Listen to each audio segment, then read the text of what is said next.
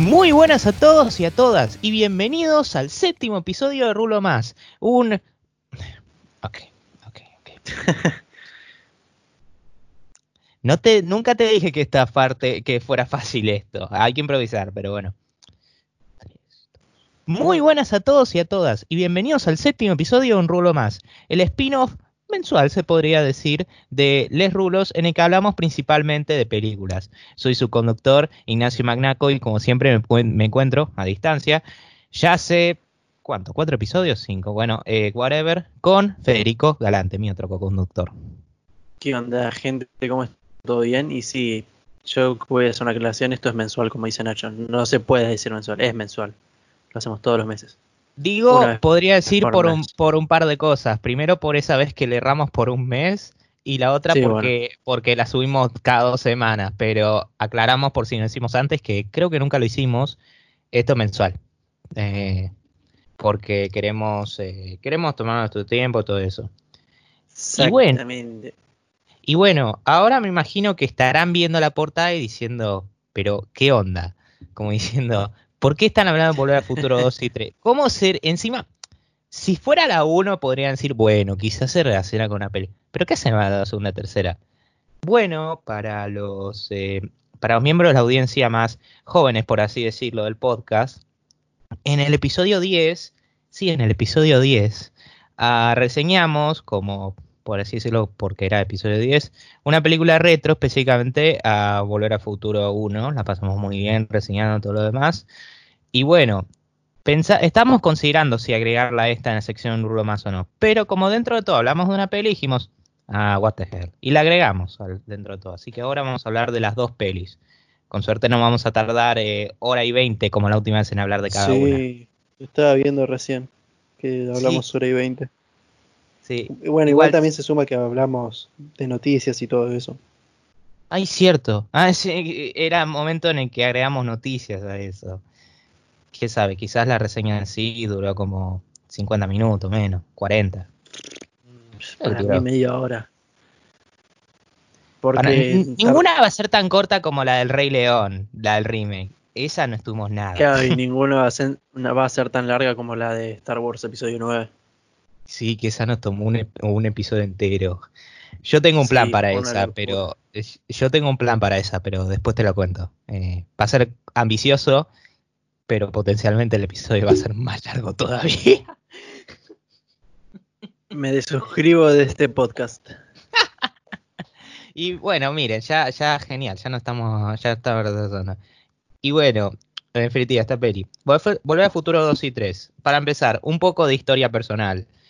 Fede, ¿tenés algún tipo de historia con estas dos pelis? ¿Historia en qué sentido? Nada, de verla de chico, esas cosas y la tipo así. Ah, bueno, de chico las enganchaba eh, de vez en cuando, pero ya más a la mitad, la dos más que nada cuando cuando cuando Peter iba a decir Michael, eh, cuando Marty llegaba cuando Marty llegaba a la realidad en la que Ah, ya me olvidé ah, el nombre. otra cosa, gente. Sí, sí, sí, sí, Un segundo. Estas reseñas eh, van a tener contener spoilers. Spoilers para dos películas de 30 años. Pero por si no quedó ya claro. Ahora vuelve. Perdona. Está bien. Eh, no, que cuando vuelve va a la realidad en la que su, padre su padre es. Ahí no me sale el nombre. Del malo. En realidad su padre no era. no, no es su padre, pero bueno. Eh, adoptivo. sí, ponele. Bueno, te enganchaba desde esa parte. Sí, también. Enganchaba desde esa parte más o menos y eh, a ver, nunca la entendía bien o me aburría y la dejaba de ver. Y la 3 sí que era que no la había visto nada de nada. Por eso yo ayer me di la tercera parte, sí. Sí, siempre había visto. Verse, verse, por primera vez una película futuro. Sí, igual me gustó, no está, está bueno, pero tengo sus cosas para criticarle. Igual no saltemos mucho a conclusiones, si me permitís interrumpirte. vayamos por parte, como dice Jack el Destripador. Dale, dale, sí, sí, no tengo problema. Pero nada, antes un poco de mi historia con las pelis. Yo si mirara a la, a la, a la primer película, estas las vi de chico, muy chico, las vi con mi viejo. Y con las que tengo más, más historias, con la primera, que la vi un montonazo de veces. La segunda también, pero sorpresivamente la tercera es de lejos la que menos, la que menos vi. Obviamente la, vi más de un par de veces, no me interpretes, la vi más de un par de veces, pero no es que la miré como la primera y segunda, que la vi un de veces. No sé qué pasaba que no se miraba primero, miraba segunda y después siempre pasaba algo que no miraba tercera. No porque no quería, eh, ya vamos a llegar a eso, pero eh, no sé, era como que no llegaba a la tercera. Pero ahora la volví a mirar después de años sin haberla visto, que aclaro, ya muchas veces la vi tercera. En los estándares de pelis normales que veo, eh, en los estándares de ver pelis normalmente, de rever pelis, las películas de Volver al Futuro las veo una variedad de veces. Eh, solo que en esos estándares de Volver al Futuro, la tercera es la que menos miré. Pero sí. y nada, eh, ¿Qué te parece que empecemos con eh, la secuela, eh, la, primera secuela, Volver Futuro parte 2? Ah, sí, yo quiero aclarar que antes de empezar, que yo la parte 2 y la parte 1 las vi con Nacho en su momento cuando estaba permitido juntarse entre personas y no había un virus que azotaba a la humanidad. Igual, hoy vi noticias que supuestamente están desarrollando vacunas. Ya sé que nada que ver, pero bueno, quiero poner un poquito de positividad a la cosa. Sí, hace ya un par de semanas que están diciendo eso. Sí, pero parece que están testeando y parece que estas son buenas, ¿eh? O sea, que están haciendo acuerdo de hacer una producción masiva, todo lo demás. Ya sí sale bien, que hay bastante confianza. Así que, bueno, gente, agárrense, agárrense la esperanza. Bueno. Basta de ser cheesy, porque no pongo cosas más cheesy con las pelis. bueno, pero ¿por dónde, por qué parte querés que empecemos de la primera secuela? para empezar, yo diría en general, hablando de las dos pelis de Volver al Futuro, que yo de chico consideraba Volver al Futuro como la perfecta trilogía. Hoy en día no exactamente pienso lo mismo, pero es una buena trilogía. Y las secuelas son interesantes en el sentido de que reciclan muchos elementos de la primera, por si vos no lo notaste. Sí, sí, sí. Eh, Muchísimo. A tal punto que me da gracia como dicen que la trilogía Volver al Futuro es un clásico y y The Force Awakens es horrible, utiliza los mismos elementos narrativos eh, de, episodio 4. El Volver al Futuro 3 hace... es literalmente... Bueno, ya... Está escondiéndose en la esquina para que nadie se dé cuenta de esto. Yo creo que Volver al Futuro 2 es, es, sin duda la más criticada de las tres. Y en parte las entiendo las cosas, pero en parte creo que es lo que pasa, eh, lo que te muestra lo 2015, es medio promoción falsa, en el sentido de que lo 2015 no está mucho. ¿Cuánto, cuánto está? ¿20 minutos lo 2015? Sí, sí, sí, no está tampoco, no está mucho tiempo. Adoro la imaginación visual que le dieron, eso sí. Sí, a mí me gustó también, es muy flashero ya que como que todo se va bien al carajo. Pero tampoco me lo esperaba así yo. Yo me imaginé, me acuerdo cuando pensaba 2015, no, imagínate en 2015 los autos van a poder volar, van a hacer esto, 2020 incluso, mentira. Vos viste, vos viste en octubre de 2015 acá eh, cómo, cómo se pusieron a comparar un montonazo de cosas. Buenísimo. Ah, no, no me acuerdo. No, me acuerdo yo sí me entonces porque ese año también se cumplió el aniversario 30 de la primera. Eh, fue un año buenísimo para Volar Futuro.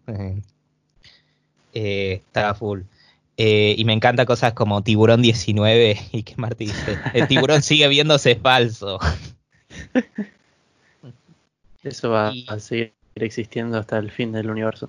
Aunque sí hay algo con la peli con la que estoy medio divisivo, porque es algo que a la vez me gusta, pero que a la vez siento que no me gusta, que es yo puse pros, los tributos a la primera película, contras, los tributos a la primera película. En el sentido que están buenos y tiene sentido, pero a la vez es como, no puedo decidirme si esto es inteligente y copado o vago.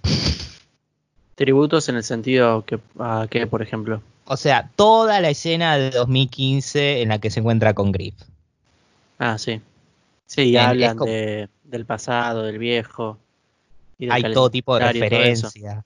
Las líneas son casi iguales. Eso es algo que, yo qué sé, por lo que estaba pasando, quizás te dabas cuenta que se iba a dar cuenta, pero, o sea, Griff se iba a dar cuenta de lo que estaba pasando, pero a mí me molestó eso mucho más la, en la siguiente, que bueno, después lo hablaremos más a fondo. Bueno, sí, ya, me un montón. Ya, ya llegaremos a eso. Y bueno, antes que nada, ¿de qué se trata? Bueno, acá como se vio al final del anterior, dicen, bueno, que tus hijos están en peligro, Marty. Y nada, viajan a 2015 y tienen que evitar eh, la, la premisa es que tienen que evitar que el hijo y por extensión la hija vayan a la cárcel. Eso al principio, y esa trama dura como media hora, nada más. Eh, queda totalmente descolgada. Algo que está bueno porque lo conectan con otros problemas. Sí, está, está bueno. Eh, pero algo que sí no me gustó fue la inclusión de Jennifer. Fue súper innecesaria. Más molesta que otra cosa. Sí, porque está. sí, molesta más que nada porque después no tiene. La dejan en el Porsche y se olvidan completamente hasta la tercera película. Sí, y no solo eso. Dice Doc de que no puede. Ah, de que tenían que traerla porque, a ver, siendo justos, en la final anterior película se iban con Jennifer. Era como, uh, bueno, ya no tenemos otra. Pero era igual, no tiene mucho sentido porque es como, bueno, la tenía que traer, no sé, ella ya sabe del futuro. ¿Por qué no utilizaste estos rayitos para, para borrar la memoria antes? ¿Mm? Problema resuelto. eh, Marty pregunta eso, créditos. ¿Serían tan fáciles las películas así? Sí, sí, o sea, entiendo que a la hora de tratar con esas cosas, obviamente hay unos, fallos. Y no voy a hablar del gran fallo de cuando Bis volvió al pasado, ¿por qué de uno se cambió el futuro? Porque está recontra quemada esa queja y un montón lo hicieron. Pero tengo otras ¿Cómo, creativas. ¿cómo, es esa queja? ¿Esa queja? Es una queja súper conocida en la comunidad, porque es la más recurrente. En Volver al Futuro 2, ¿viste cuando Biff eh, vuelve al pasado? Sí, sí, sí. Que ahí porque el futuro sigue igual hasta que vuelven. Y mm. yo creo que ahí se explica más que nada por un tema de que, bueno, nadie, nadie sabe cómo son. Voy a agarrar algo de Avengers Endgame. Nadie sabe cómo son los viajes en el tiempo. Y donde cada película. En Avengers Endgame literalmente dicen: esto no es volver como. esto no es como volver al futuro. Perdón que te Eso sí estuvo bueno, pero, o sea, como nadie maneja Nadie sabe si los viajes en el tiempo son posibles o no. Por lo tanto, yo creo que en, ese entonces, por ejemplo, Biff volvió al, pasado, le dio el almanaque con los resultados a su yo más jovencito. Y cuando. Y donde y el futuro en donde estaba Marty con el Doc no cambió porque quizás, creo yo, se creó como otra línea muy rebuscada. No, sé, no, no creo rebuscado, pero es un análisis que pienso ahora en el momento. Se creó otra línea que puede ser el futuro. Y cuando. O sea, que es el futuro, pero en realidad. No, que, es el futuro, pero es el pasado de Marty. Cuando Marty vuelve a ese pasado, ahí sí ya cambió. Porque en realidad ese futuro en donde está Marty, no sabes si, si tendría que cambiar mucho. Porque no sabes cómo habría terminado Biff en unos años después si hubiera sido el mismo viejo no. ¿Entendés? Ah, Fede, mi, mi cerebro se me quemó. No es tan complicado igual. Lo que te iba a decir igual era que, honestamente, con respecto a que I don't care. O sea, eh, yo sé que inevitablemente película dejar de tiempo va a haber algunos fallos. Eso me importa. Otras cosas me hacen ruido. De hecho, me sorprende que todos se quejaron de eso y no el hecho de que, ¿cómo sabe Biff utilizar la máquina del tiempo? Explícame eso. Eso es lo que me hizo es como, ¿cómo se supone que puede verlo? O sea, volviendo, no sé, a ver, lo supuso tan rápidamente? Claro, o sea, volviéndose con Rey. ¿Cómo Rey sabe utilizar una nave tan rápido? Hay naves ahí, hay naves en ese planeta. Acá es una máquina del tiempo, ya sé que 2015, sino que queda claro de que Biff ya no maneja. A ver, ya sé que se choca un poco, pero igual es como, eh, eh, ¿what? Y no solo eso, sino que el calendario no estaba seteado en 1955, lo seteó él. ¿Cómo lo seteó en 1900? bueno, se entiende. Sí, sí, se entiende, o sea, es un agujero Eso es una que, ya no la puede negar. y otra que me hace ruido de esa escena es uh, a veces, yo no sé si notaste a veces con estas pelis, a veces el diálogo puede ser muy expositorio, muy expositorio. En el sentido de que te ya te dice más o menos sin decírtelo completamente qué van a hacer o qué va a pasar. O sea, eh, lo único que falta es que lo miran a la cámara al espectador y se lo digan. a mí me hizo más ruido cuando cuentan lo del accidente de Marty. Dice, él dice siempre, no sé, eh, no me digan gallina, no me gusta que me digan gallina. Y por eso le pasó lo del auto, que no sé por qué te estoy contando esto, porque vos ya sabés todo esto y ni siquiera me lo preguntaste, pero te lo digo para que lo sepa sutilmente la audiencia. Sí, sí, sí. Pero para, en esa escena, ¿el Doc se lo dice a Marty? No, no, no, no. No, al menos ahí tendría sentido, porque Marty lo pregunta. No, se lo dice Lorraine a la nieta. Ah, está bien. Y la nieta no se lo preguntó, o sea, la nieta está ahí, ¿sabe lo que pasó? Dice, ya sabe. Sí, sí, yo me acuerdo. Por eso le pasó el accidente. Claro, o sea, tendría que haber quedado, ya saben, por eso le pasó el accidente, no pasar a explicar algo que ya sabe toda la familia. Sí. La última es que lo hubieran dejado ahí medio en incógnita. Claro, claro. Eh, qué sé yo. O sea, ya sé que es difícil. La cámara? Insisto, claro, insisto, ya sé que es difícil encontrar forma de explicarlo, pero a veces que era muy aparente la complicación. Eh, y otra cosa que me hace ruido es que establecen acá que si te si estableces contacto visual con tu yo del pasado, te desmayas, ¿no? Sí, no también no, habían dicho también que podía generar como una rotura en el espacio-tiempo, algo así. Es, eso ya lo dije. Yo me lo tomé con risa. O sea, eso decían como posibilidad. Claramente no pasó, porque un montón de veces se ven personajes en esta película. Bueno, al principio con Lorraine volvés y bueno, se encuentra su yo del futuro y obvio se desmaya. Está bien. Después, eh, más tarde pasa con el Doc que ni lo mira, porque tiene sentido. Pero después hay un momento eh, que lo ve a Marty a distancia. Marty lo ve a Marty a distancia. Marty lo ve a Marty a distancia, pero no se te... Y lo ve a Marty a distancia y no pasa nada. Bueno, qué sé yo. Pero acá ya ah, a. No me acuerdo qué escena. Eh, cuando lo ve que cuando cuando lo ve a distancia que viste cuando en la primera película cuando Marty ve que George no queda a Biff. Sí. Bueno, en ese momento Marty lo ve a Marty. Ah, está bien. Y también lo ve cuando está tocando en el concierto. Pero bueno. Pero en ese caso siguen siendo el mismo Marty. Y no es, por ejemplo, el Marty de pero futuro ya el, adulto. De distintos tiempos, bueno. Sí, sí, sí, acá, acá, acá, acá, viene el, acá viene el pez gordo. ¿Y qué hay de toda la escena de Biff viejo conversando con el Biff joven? Ah, es verdad. Pero es un, es un hoyo de, de enorme. Ya sé que el Doc lo dijo como posibilidad, pero se mostró que se. Ah, ya sé, es una película, Nacho es una película, pero ¿What? Sí, me causa gracia que el Doc lo haya planteado como posibilidad y siendo como no es súper es súper terrible, es súper peligroso, no, no, no a toda costa no tiene que pasar esto. De cinco casos pasa en uno, o sea, tan peligroso no era al final. Claro, y claro, Biff viejo a Biff, eh, a Biff joven diciendo, hola, ¿qué hace? Sí, además le da un montón de instrucciones, todo. No, no, interactúa con él, le golpea, todo, todo.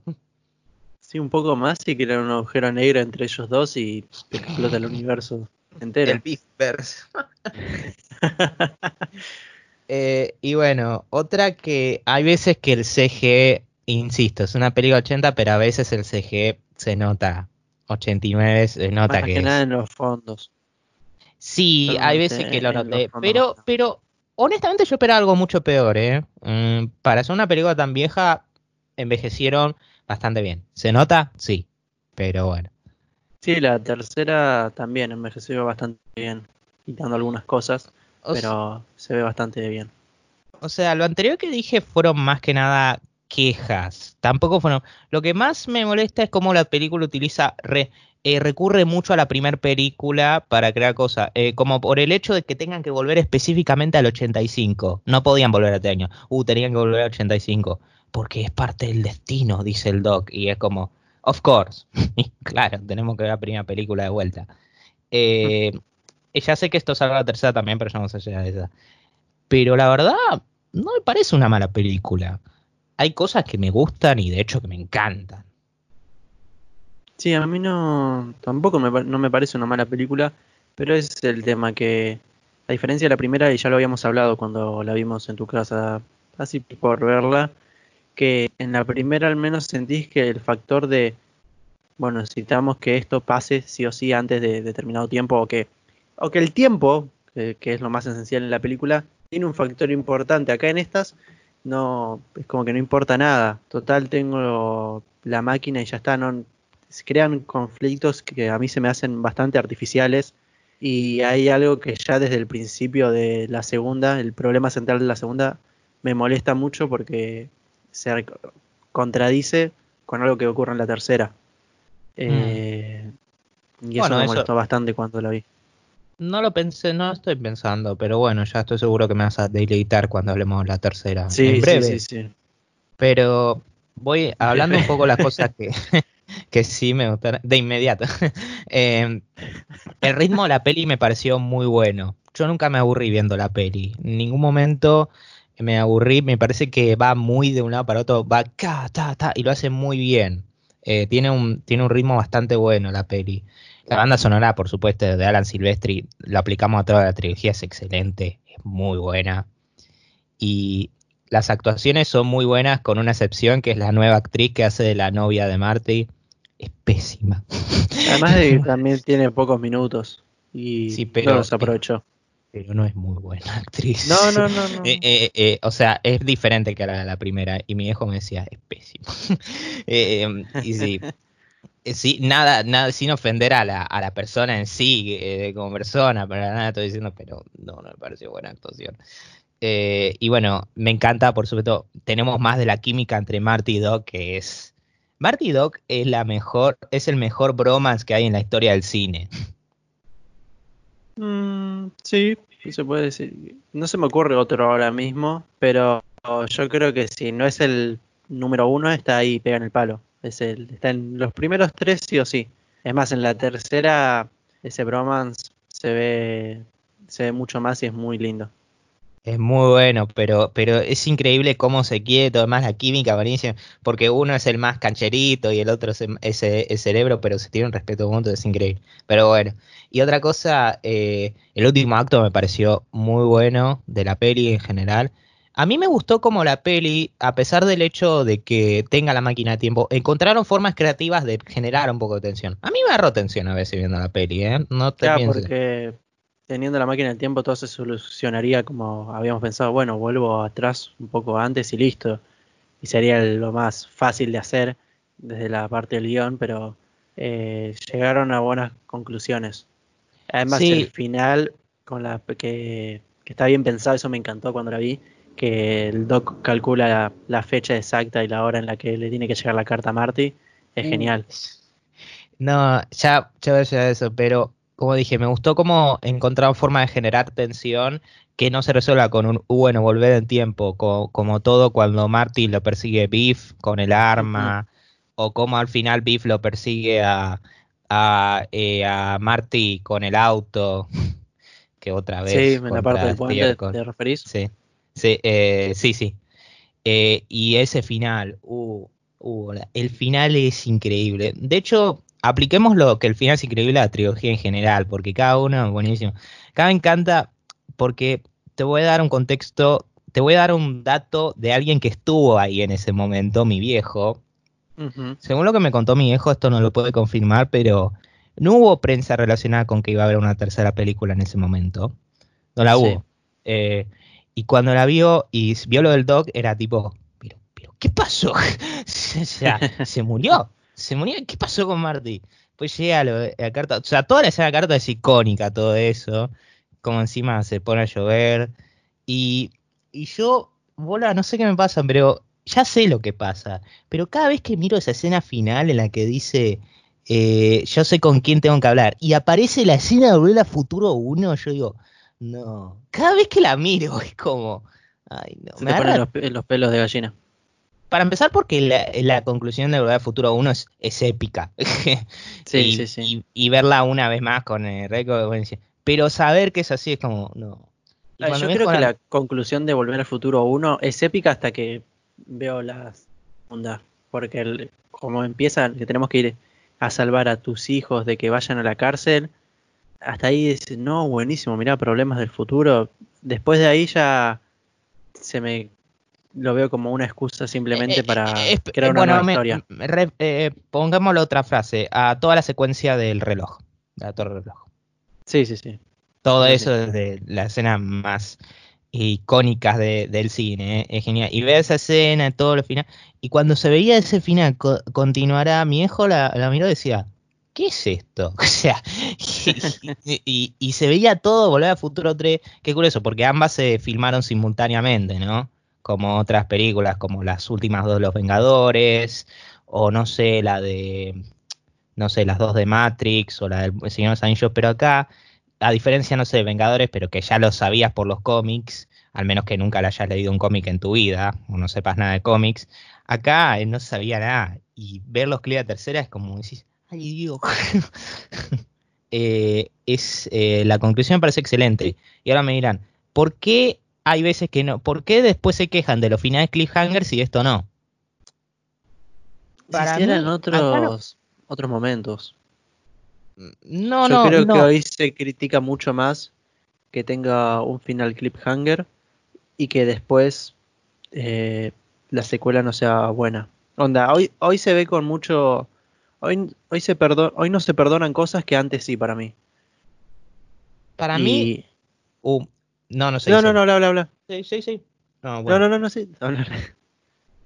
Bueno, eh, para mí un buen final cliffhanger es un final que termina la trama principal que establece y ofrece una conclusión satisfactoria, pero establece algo más, por así decirlo. Eh, no al punto de que deshace lo anterior, porque lo anterior es muy importante lo que se hizo, sino que establece algo nuevo. Y esto sí es un buen caso. No es un buen caso, por ejemplo, voy a dar un ejemplo bizarro, pero recientemente jugué Doom 3, ¿no? En el que literal el villano principal ni te lo enfrentas eso no es un buen final cliffhanger, para nada. Esto sí, para mí. Para mí, más que nada, el final de la 2 hacia la 3 es un buen final cliffhanger. Ya, o sea, en su momento cuando ves la primera me imagino que habrá sido, no, la puta madre, eh, que te deja emoción, pero en, este, en el contexto que la vi yo y, y viendo después lo que pasó en la 2, eh, me dejó mucho que desear ese final de la 1. Pero para mí el de la 2 sí es excelente. Y bueno, ahora metiéndonos un poco ya a la secuela, creo que no hay mucho más que contar. O sea, ya creo que explicamos bastante bien sin meternos en cosas demasiado específicas, pero sí, a mí me parece una película buena. La disfruto mucho viéndola, pero es buena, pero no voy a mentir que la primera me parece ampliamente mejor. La primera es un clásico. Y la segunda se siente más como un greatest hits de la primera, ¿entendés? Como, ¿Entendés? Como te hacemos acordar lo que te encantó y todo lo demás, que le da menos sustancia, pero la vuelve divertida. Está, está buena, está, está buena.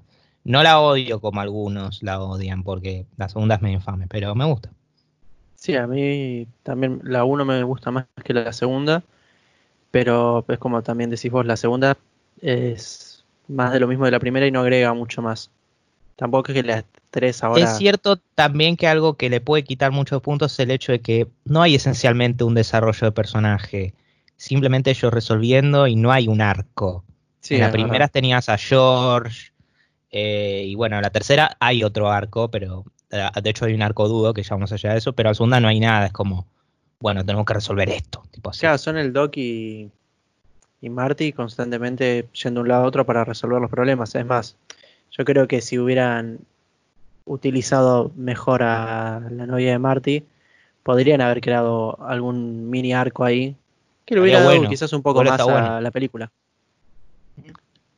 Pero bueno, Ahora con esto hacemos la transición al futuro, la parte 3 de Volver a Futuro, que salió medio año después, nada más, salió en mayo de 1990. Sí, estamos en una nueva década similar a este año, excepto que esta vez no es infierno. Sí, eh, gente, esto es Argentina, aunque no me imagino que el infierno sea mucho peor. ¿Entendiste la referencia? Sí, sí, sí, lo entendí. bueno, esto es, esto es la planta, esto es 2020, porque no me imagino que. Ahí está. Ah, que no me imagino que el infierno sea mucho peor.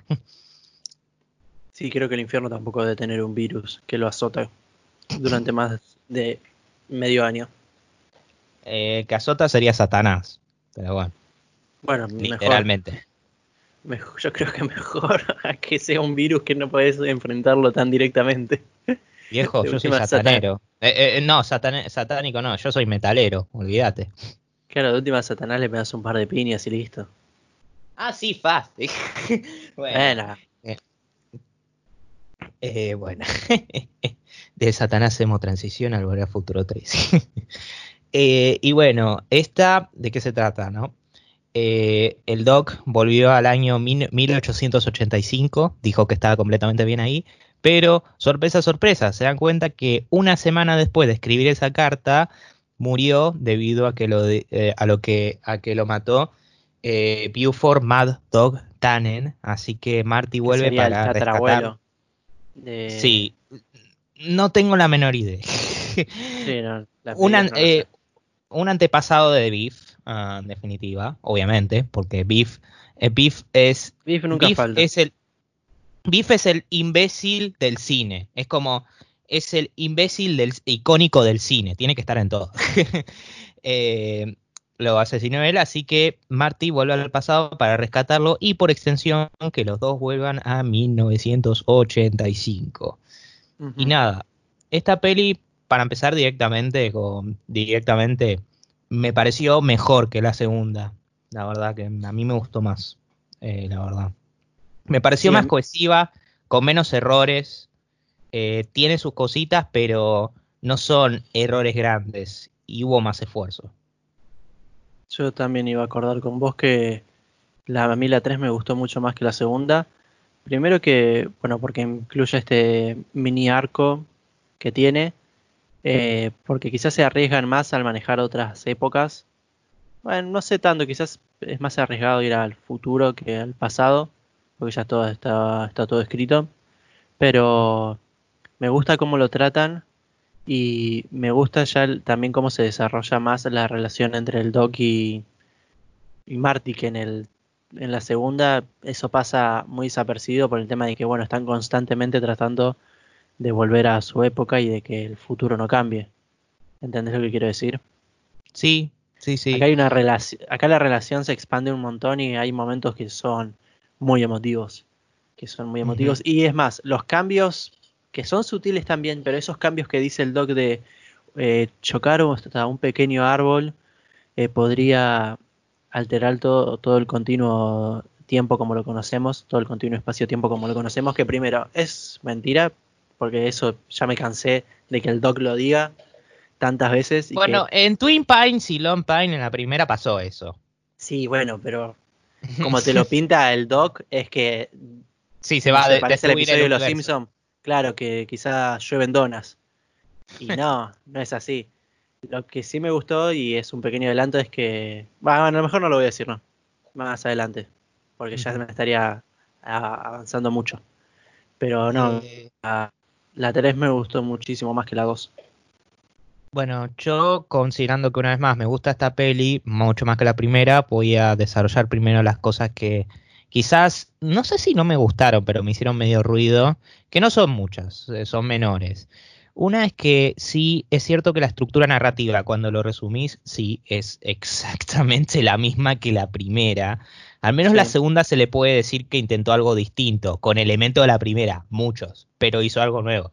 La tercera es lo mismo, porque a ver, vuelven y, oh no, el de Lorian tiene que volver al pasado. Oh no, vamos con una conclusión final a que apenas afan al volver al futuro eh, o no, hay, una, hay, una, hay un interés romántico, o no hay un enfrentamiento con Beef. o sea, cuando lo resumís, Pero similar a Force Awakens, ah, porque ya sé que algunos quizás piensen, y por a este le encanta Force Awakens, eh, utiliza ese, esa estructura narrativa para formar algo nuevo con, con, sus personajes y todo lo demás.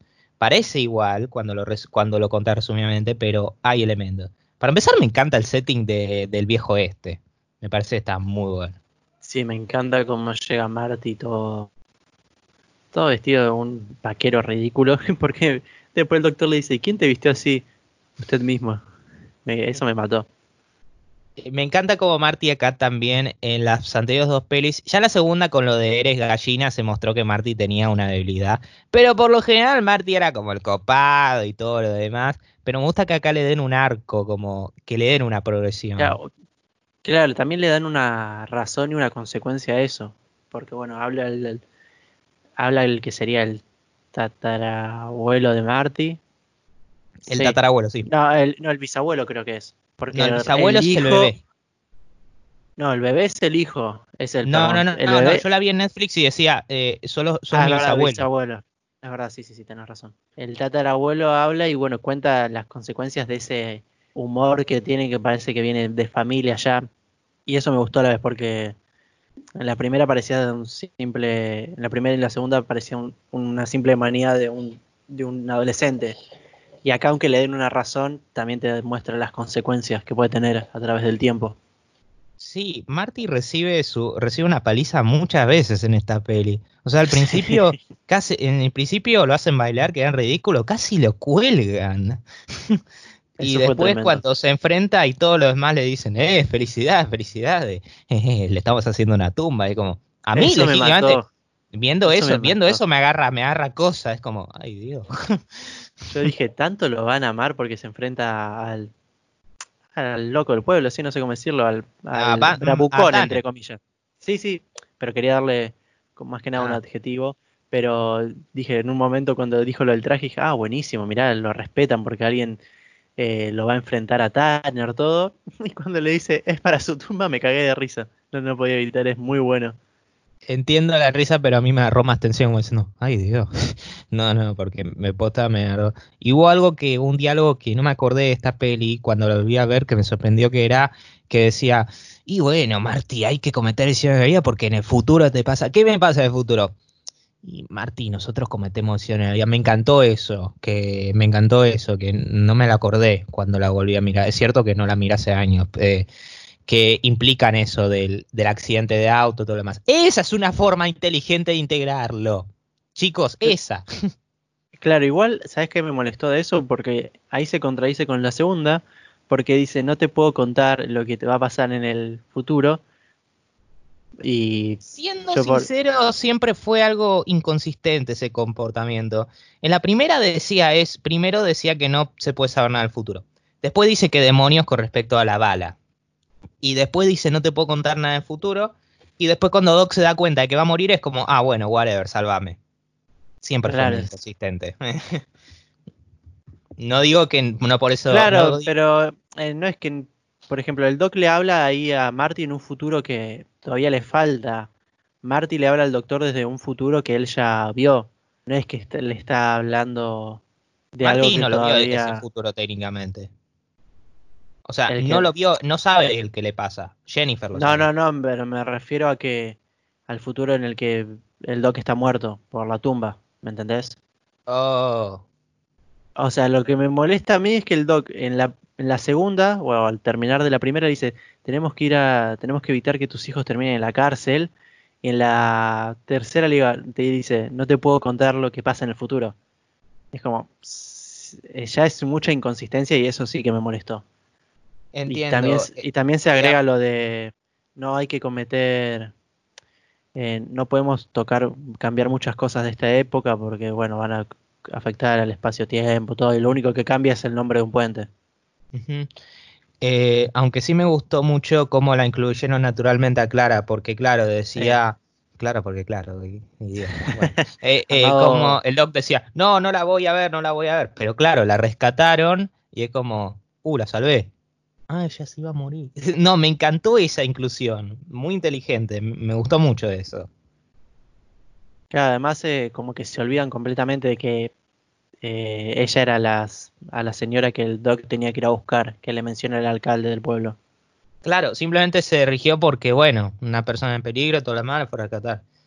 Y me encanta eh, que Doc sea que esté enamorado acá, me gusta me gusta mucho eso, porque ya en la segunda se implicaba cuando decía, voy a investigar el siguiente gran misterio del universo, las mujeres. y es como, vos veías la segunda, la primera, vos decías, este no, no se va a juntar, o sea, no van a, no van a poner, pero sí, sí, sí, lo hicieron y bastante bien quedó dentro de todo. Me encanta porque después en la tercera se niega y dice, no, yo no me voy a enamorar de nadie, es imposible. Y de una la ve, queda choqueado. Me encantó eso. Es más, yo creo que la tercera es mucho más cómica y lo hace de mejor manera que la, que la segunda. Puede ser. Toda la escena de, bueno, posterior, eh, bueno, posterior a que se confiesa Clara y Clara manda y dice, le voy a contar algo de futuro. Y claro, se le caen de risa. Sí. Me eh, encanta porque dice, dice, ¿cuánto ha tomado ese hombre? Nada, solo tiene el vaso ahí y le gusta tenerlo cerca de la boca. Y cuando lo tomas, ese soy yo, ese soy yo. Es más, el personaje del cantinero me, me re gustó porque servía como un medio de conexión para mí entre lo que pasaba entre los personajes y el mundo. Onda, interactuó muchas veces y sus, y sus partes me re gustaron. Interesante observación, pero muy buena, la verdad. Eh, no lo pensé de esa manera. Aunque sí algo que me hizo ruido, por ejemplo, cuando se le confiesa a Clara y le cuenta, ¿por qué me de contárselo no va? Perdóname, Clara, te quiero mostrar este DeLorean que tengo acá mismo. claro, se termina dando cuenta por la maqueta que tiene en su establo.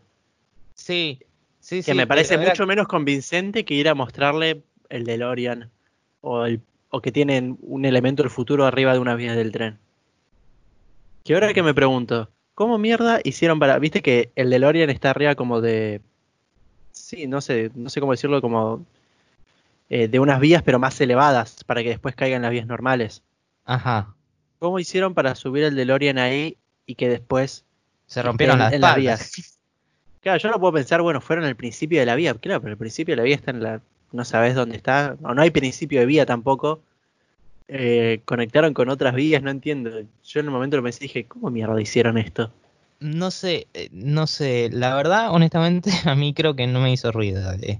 I'm kind of weird like that. Um, y me encantó, eh, me encantó el antagonista de uh, Tannen, Mad Dog Tannen. Yo creo que potencialmente es la mejor de las encarnaciones de Beef, porque a mí me pareció legítimamente amenazante. Sí es un tonto como, como los otros Tannen, pero es como realmente es peligroso. Es más peligroso. Es muy peligroso. O sea, y, igual hubo un momento de pantalla verde que para mí era muy aparente, ¿viste? Cuando empieza a contar yo no sé si notaste que hubo una pantalla verde de fondo, claramente. Ah, ¿En qué momento? Cuando empieza a que dice, que dice, Sal Eastwood, uno, ah, dos. Para que se el verde verde. Sí, no, no es que literal verde, pantalla verde, digo yo. Ah, Para mí no parecía eso, un fondo de verdad. No, no, no di cuenta en ese momento. El punto es que me pareció genuinamente bastante, más que nada por eso de que casi lo cuelga Marty, que lo tiene al dog a punto de matarlo, es como, Dios, Dios. Em, y o sea, se contribuye también con el arco de Marty, que me encantó la enfrentación final entre Marty y Dannen, porque es una vez más, es algo que, que dieron una pista en la segunda, con lo de Clint Eastwood. Me, me encantó. Ay, no me acuerdo ya de esa parte. Mira, te doy una pista. ¿Viste en la segunda cuando Marty iba a verlo a Biff para preguntarle el almanaque? Sí. Biff está mirando con unas chicas la escena de Clint Eastwood que le disparan y se acerca el metal. Ah, es verdad, tenés razón, sí. Es que pensaba que miré estas pelis un millón de veces, por eso. Sí, sí, tenés razón. o sea, yo deliberadamente busco esas cosas. Hablando del fondo que mencionaste antes, hubo un par de escenas que me gustaron por el uso del fondo. Por ejemplo, cuando se dan cuenta que no pueden usar el DeLorean porque no hay gasoil y no, no van a poder empujarlo a 80 millas por hora. Cómo se le acerca la cámara al Doc y pensando las formas en las que puede eh, hacer arrancar al DeLorean, se muestra de fondo el pueblo y, y se ve al tren llegar que eso me, eh, eso me encantó. Sí, me pareció muy bueno. Que antes de que se le ocurra a alguno y no sé, que sea algo, yo que sé, más obvio. Y también una escena anterior a esa en la que están hablando y no sé bien de qué, pero se lo muestra al Doc la cara y el reflejo de Martin desde Martin desde un espejo. Que a mí me gustó en ese sentido porque hace sentir como que, al menos me hizo sentir a mí que el Doc no, está hablando solo y hay, una y hay un audio de una persona contestándole, porque así es el guion. Te muestran a Marty también cómo reacciona, eh, o sea, lo que le comenta el doc en ese momento, no me acuerdo bien exactamente lo que decía, pero era como algo importante sobre el futuro y sobre su muerte. y ver la reacción de Marty que no simplemente es la cara del Doc consternado y que alguien le responde de fondo, me, gustó bastante. Eh, sí, la verdad que concuerdo con eso. Y también, ah, la verdad me gustaban muchas muchas cosas de esta película, francamente. Y me gustó mucho esa escena en la que finalmente ah, te das cuenta que Marty hizo el arco completo cuando le empiezan a contar uno, dos, y él termina diciendo, es un idiota, no me importa lo que él me diga, no me importa lo que nada ustedes digan. o sea, me encanta. Esa escena encima es re icónica de la He's eh, y la escena final me pareció en algunos sentidos, bueno, estás tratando de hacer una versión más explosiva aún de la primera película. No me parece tan buena como la primera, pero no voy a mentir que tiene sus momentos tensos. sí, la escena de la cantina en la que está contando a mí me, gustó bastante. Y la parte de la zona en que lo ahorca, yo dije, oh mierda, se fue todo el carajo acá. Sí, sí, es, es como Dios, Dios Martín, o sea, no se puede adaptar tan fácil acá.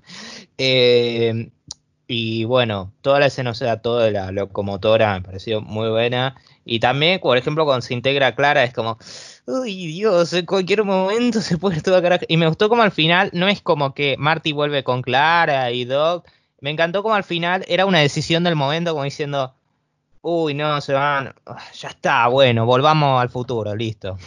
yo también lo tomé como que, bueno, ya no podemos hacer otra cosa y a la vez fue una forma de respetar el deseo eh, que había dejado el Doc en su carta de que le gustaba esa época y quería vivir ahí para siempre, hacer su vida ahí. Que para mí se puede pensar de esa forma porque Marty como que dice y se va, anda, le duele no estar con el Doc, a la vez entiende que es decisión y le tiene que respetar.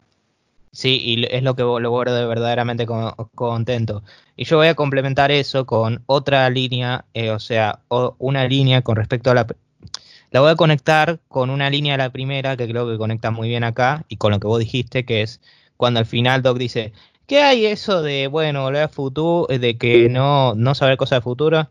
¿Qué demonio? Tipo así, como diciendo, ¿qué demonio? Ya está, me quedo con Clan, todo demás. Y me gustó cuando al final dice, bueno, el futuro no está escrito, solo se puede cuenta, más allá de que claramente está muy inspirado en la película Terminator. Bueno, más allá de eso. Eh, y, que, sí está bastante escrito igual, en algunos términos. Sí, pero yo, yo, creo que más que nada lo que quiere decir Doc en términos más vulgares es como, ya está, o sea, vos haces tu futuro y en cualquier momento vos tenés a la vos tenés el verdadero control de él depende de vos. Y nada, me, gustó eso, está bueno. Y acá se muestra claramente el desarrollo que esta película deja un impacto emocional, a diferencia de la segunda que siente más como eh, las aventuras de Marty y Doc, que no está mal, no está mal, pero se siente más, se siente más como el capítulo de una serie, por así decirlo, la segunda. Eh, eh, con sus partes tensas, pero sin mucha profundidad. Pero la tercera me parece que dio un buen cierre. Y es por eso eh. que cuando termina la peli yo digo, ay Dios, sacan algún tipo de reboot o secuela y los voy a asesinar a todos. No, sí, ¿te acordás que creo que una, una vez Tom Holland contó que lo habían llamado para eso y él se negó completamente? Todos mis respetos. Eh, es más, hablando de ese impacto emocional, yo creo que también se ve reflejado en el momento en el que DeLorean se ve destruido y que se refleja más todavía en la, frase del Doc de que el, futuro no está escrito, ustedes lo van a escribir, vivan su vida y que demuestra, no tan obviamente, es, eh, ese deseo también del Doc de destruir el DeLorean y lo que dice que esa máquina solo trae, trajo consecuencias y malas experiencias. Porque era como que Marty y el Doc estaban por el deseo. Todo. Claro, y también por la preocupación de no saber o de llegar a saber qué es lo que les va a pasar a ellos, de si van a hacer las cosas bien o no, en cuando no pueden vivir constantemente preocupados por eso. Tienen que vivir su vida. simplemente hay que lanzarse. Claro, eh, exactamente. Como, dicen en Into the Spider-Verse, es un salto de fe. Ay Dios, ya lo conecté con Into the Spider-Verse. Pero otra gran película. no habla de viajes en el tiempo, pero podría, no sé. Si lo hace, Ah, bueno, tiene viajes viaje en el interdimensional. Sí, sí, sí. Viajes hay. Aunque sí quiero mencionar que con lo que respecta a otras aventuras, obviamente no hubo más películas, gracias a Dios. De hecho, Robert Zemeckis dijo, Robert Zemeckis con respecto a rumores de comentarios de ah, rumores de, de reboot de Volver al Futuro sobre mi cadáver. Adoro a este señor. Ah, sí, para mí está excelente así como lo hicieron. Pero sí hubo una serie de televisión, una miniserie que eran aventuras de los hijos de Doc Brown, que eso está bien, así algo animado, tranquilo, todo lo demás. Y después sí, lo más cercano a una secuela que tuvimos fue el videojuego Volver al Futuro de Telltale Games, que lamentablemente ya no se encuentra disponible para compra digital, pero es literalmente Volver al Futuro 4, en el sentido de que, de que en una de las aventuras del Doc vuelve a un tiempo, es entre 1885 y 1955, ahí en el medio, y nada, Marty tiene que rescatarlo al Doc y todo eso. No lo jugué, pero me dijeron que es una secuela bastante digna. Es más, volvió, volvió eh, Christopher Lloyd a hacerle la voz a Emmett Brown. Eh, Michael J. Fox no volvió, pero sorpresivamente le pone la voz a un personaje que no es Marty, que es medio loco eso. Sí, bastante raro, la verdad. Pero el que le hace la voz a Marty, yo jugué la demo y es, y es literal parecido, es muy, es muy bueno igual. Ah, buenísimo, mejor. Eh, así que sí, si, si encuentran alguna manera de jugar al videojuego, salió para PlayStation 3, PlayStation... Pirata, pirata. Iba a decir. Salió para PlayStation 3, PlayStation 4, Xbox 360, Xbox One y PC. Es más, para el aniversario 30 de la primera película se relanzó eh, se volvieron a, sacar en stock, pero pasaron cinco años. Pero si encuentra alguna manera de jugarlo, una vez más, no juzgo, ah, eh, háganlo una vez de volver a mirar estas tres películas, que entre todos son una trilogía bastante buena. La primera sigue siendo un clásico y, y no, para mí la tercera no es tan buena como la primera, tampoco, porque la primera es como, ¡ahí arriba! Pero sigue siendo una película genial. Yo creo que estás no hace falta decir que no juzgas a la hora de encontrar la manera de jugar eh, la versión del Telltale de volver, de volver al futuro, porque seguramente todos tienen un amigo que haya comprado el juego en la edición física y que se los preste. Ok, realísticamente, creíble. Telltale cerró. No importa cuántas copias compre del juego, no les vas a producir ganancias si la compañía cerró. Sí, la compañía original cerró, gente. Este Telltale es otra cosa. Y algo más te iba a decir. Pero, ah, bueno, ¿cómo las ordenarías eh, las películas? ¿Peor a mejor?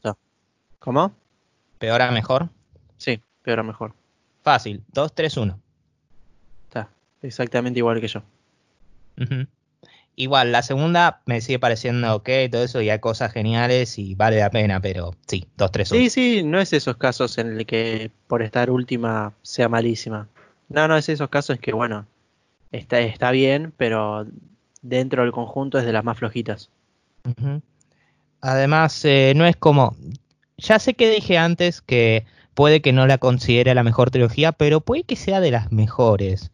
Porque pensar, Fede, ¿cuántas trilogías de, de, de películas son buenas las tres películas?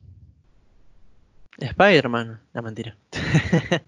Em, mira, Spider-Man es debatible, me lo estuve enterando, pero unas que vos decís, che, las tres son buenas, así fácil. Pero, Terminator hasta la tercera. Pero Terminator 3. sí, bueno, es verdad. Terminator 3. No, dije, está complicado. Matrix, ay no, Matrix. Quedémonos con la 1, por favor. Toy Story, ya sé que me voy al carajo. No, Toy Story está buena. Toy Story posiblemente sea la mejor. Está bueno, ya sé que es cuadrilogía, pero sacar esa claro, tres así que yo lo cuento. Hasta ese momento eran tres. Hasta el año pasado eran tres. Sí. Uh, Shrek. Ah, no, espera. Shrek para siempre. Eh, Shrek, 3. Uy. Mm. Madagascar. Ah, no. Eh, las pelis estaban bien. Ninguna estuvo mal. Pero... Eh, mira, la segunda me gustó mucho. en el 7 para mí. La segunda me gustó mucho, eso sí.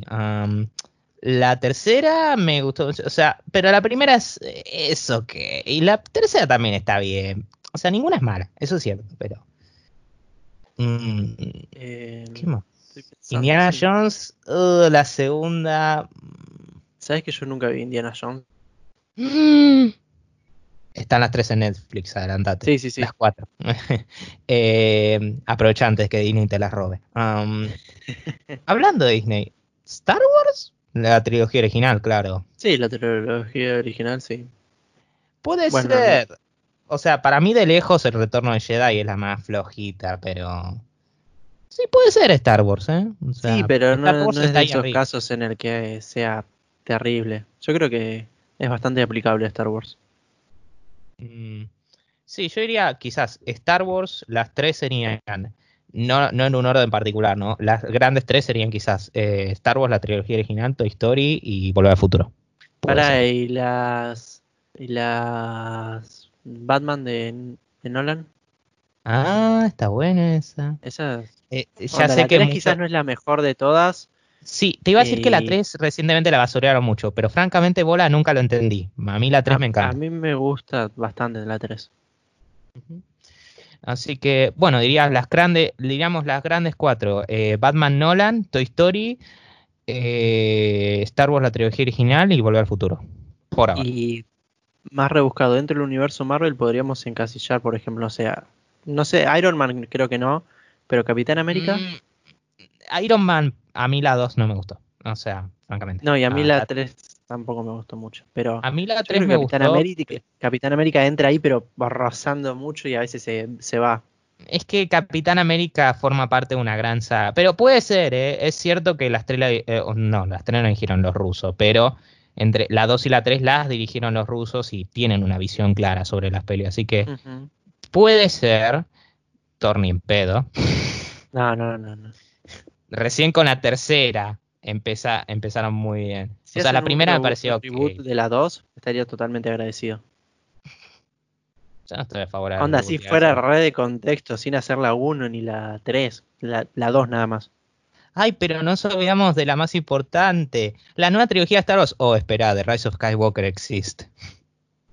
Sí, si no fuera por eso, yo creo que Ojo, a mí me gustó, pero no mm. me voy a basar solo en, mi, opinión, me voy a basar en la opinión general.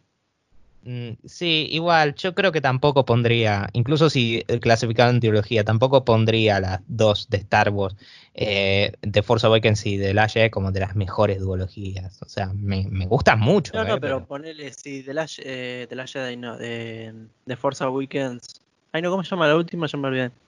Eh, Rise of Skywalker de Rise of the Skywalker hubiera sido otra cosa, quizás entraría en este top. Quizás estaría en lo último de este top, pero estaría tendría que bastante bien. La tendría que pensar. Y es que es una realidad que no conocemos, porque no sabemos cómo va a ser la película. Pero en definitiva, gente, esto, esto fue nuestra retrospectiva y de paso una un divertido ranking de las últimas dos películas de Volver al Futuro. Y bueno, este fue, este fue un episodio de Un Rulo Más. Espérenos para agosto. Quién sabe, quizás más temprano. Eh, probablemente para agosto, considerando nuestro calendario. Pero bueno. Y bueno. más temprano, quizás en una semana o dos. No queda mucho para agosto ya. Ay, cierto, mal. bueno, eh, esto, bueno, esto lo subimos a Anchor y Anchor se distribuye Apple Podcast, Google Podcast, Spotify, Breaker, Overcast, Pocketcast y Radio Public. También estamos tratando de subir los episodios que nos quedan restantes en YouTube. Sí, sí, ya estoy en eso ayer y entre ayer y hoy ya medité bastantes. Ahora después de que meriende voy a seguir editando. Es más, al episodio 26 creo que es el de la portada de Bob Iger, le agregué, estaba viendo unas cosas de edición de cómo hacer zoom o mover la, la imagen y aplicar texto, que no me acordaba lo de texto y le apliqué un par de cosas boluditas al principio. Está bueno, está bueno eso.